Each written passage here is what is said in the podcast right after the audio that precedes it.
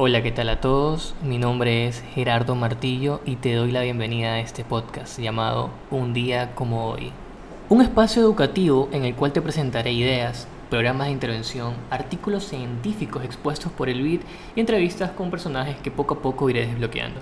El día de hoy les hablaré sobre la somatización de las emociones y en qué consiste. Existe una conexión esencial en el ser humano entre su cuerpo y su mente. A lo largo de los años, el concepto psicosomático ha mantenido diferentes enfoques y la somatización ha generado un amplio abanico de controversias y dudas que hoy en día pueden llegar a ser difíciles incluso de comprender. Lo que sí es indiscutible es que lo referente a la idea de que ciertos factores psicológicos influyen en el funcionamiento corporal, y es aquí donde sí hablamos de consenso entre diferentes enfoques de la ciencia, la medicina, la psicología, aunque con diferentes perspectivas, pero existen a la hora de que los profesionales deben encontrarse con un fenómeno o con fenómenos difíciles de explicar desde lo estrictamente físico o biológico.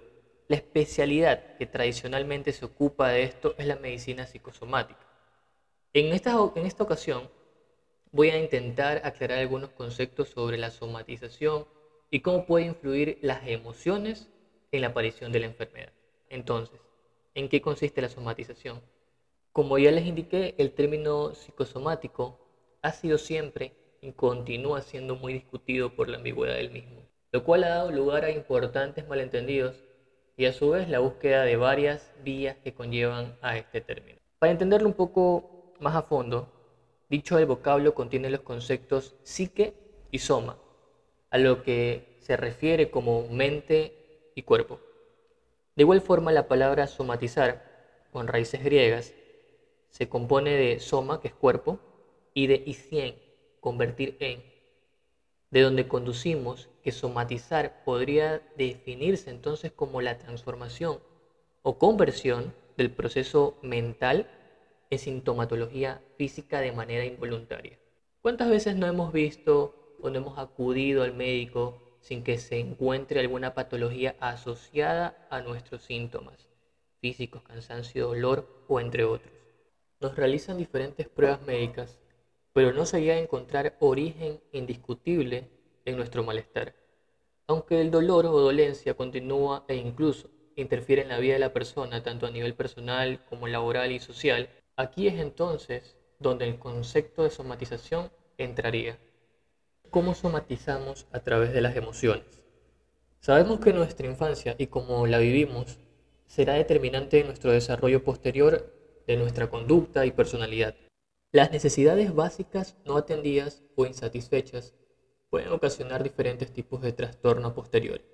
Si hablamos en términos de emociones, los daños emocionales recibidos en la infancia y vividos intensamente o prolongados en el tiempo tendrán un impacto en nosotros a nivel emocional y consecuentemente a nivel fisiológico. Una herida emocional puede afectar a nuestro cuerpo de múltiples formas.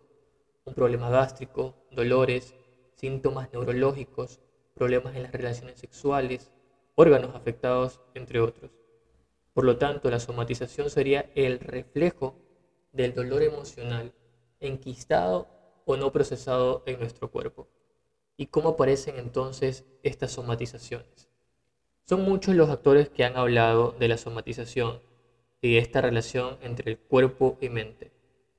Para empezar con Alice Miller en El cuerpo nunca miente, hace un repaso por la biografía de personajes conocidos, analizando los daños que recibieron en sus infancias y cómo reflejaron sus cuerpos años después estas dolencias emocionales en distintas enfermedades.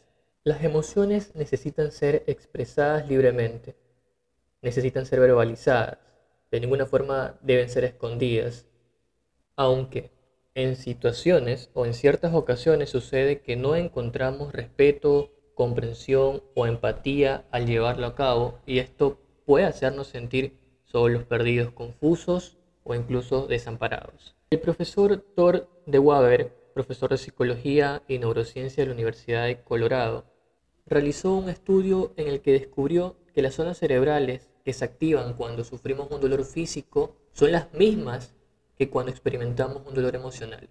Nuestro cerebro no sabe diferenciar entre un estado u otro, más bien le importa la intensidad de lo vivido y el sufrimiento resultante. Parece ser que el estado de estrés continuado en largos periodos de ansiedad pronunciada o problemas emocionales persistentes con una pobre gestión emocional son la causa que conlleva a la somatización. En este sentido, si no gestionamos una forma sana de nuestras emociones, si no sabemos ser eh, resolutivos con nuestros problemas de conflictos emocionales y detenernos a tiempo para trabajar y sanar este dicho proceso, tendremos más probabilidad a enfermar. Pondré un ejemplo, una persona que soporta en el trabajo un alto nivel de estrés, sale del trabajo y continúa trabajando en casa sin descansar las horas que sean necesarias. Cuando termina este periodo de estrés, para supuestamente disfrutar de sus vacaciones, cae enferma. Cuando la mente se relaja, el cuerpo proclama su atención y es entonces cuando se da la cara o muestra las consecuencias de nuestra previa mala gestión emocional. Es entonces cuando comienzan a aparecer estas muestras en nuestro cuerpo, que pueden darse de diversas formas, como lo mencioné anteriormente, dolores de cabeza, dolores de espalda, dolores de articulación y problemas gastrointestinales, entre otros. Entonces, ¿cómo hago para dejar de somatizar? bueno, principalmente acudir a terapia. Afortunadamente cada vez está más al alcance de nuestras manos el conocimiento sobre cómo poder manejar de una forma saludable nuestras emociones y hoy en día disponemos de todo un abanico de posibilidades para que dicha gestión pueda llevarse a cabo. Cuando una gestión nos invade, como, como puede ser sentir miedo en un momento dado, sentirnos tristes por ciertas situaciones de nuestras vidas o sentir ira, lo primero que intentamos por lo general es reprimir esa emoción, puesto que hemos convivido durante demasiado tiempo, quizás con muchas más de las que ahora son nuestras creencias limitantes, como cuando nos decían, no llores, que llorar es de mujeres, no confíes en nadie, no sé si vas a ser capaz de hacerlo, etc. Permitirnos sentir nuestras emociones puede resultar agotador. Si no somos capaces de gestionar esa emoción, pero entonces no conseguiremos reconciliarnos con nuestro dolor emocional para poder sanar aquello que está arraigado dentro de nosotros y que en su momento nos hizo daño de una forma consciente o inconsciente. La emoción puede quedar incluso encapsulada y decidimos enterrarla en lugar de mirarla de frente para sacarla, para conocerla, para entenderla, para acompañarla y darle ese espacio que se merece. Estar triste no es malo, callar la tristeza por el contrario sí. Que nuestro cuerpo deje de somatizar es difícil e incluso ciertas personas son más insistentes en empeñarse que exista una enfermedad subyacente cuando el médico no encuentra origen ninguna causa aparente y se les hace complicado aceptar que nuestra mente juega de igual forma un papel muy importante a la hora de la somatización. El tratamiento farmacológico es necesario para ciertas dolencias, pero es algo que alivia a corto plazo. Siempre se puede completar con un profesional que nos ayude a gestionar nuestras emociones de la forma más saludable. Es importante que te preguntes a ti mismo cómo te sientes, qué necesitas, qué puedes hacer un autochequeo emocional y observes cuál es la respuesta. Quizás te sorprenda sabiendo que lo más sencillo es una respuesta, es una solución a nuestros problemas. Algunas pautas que pueden ayudarnos a dejar de somatizar puede ser reconocer nuestra situación actual y las emociones que estoy sintiendo en cada momento. Es el primer paso hacia nuestro bienestar emocional. ¿Qué puedo hacer cuando mi cuerpo me envía señales? Reconoce y acepta. Lo que estás sintiendo en cada momento y observa en qué parte del cuerpo se encuentra tu dolor.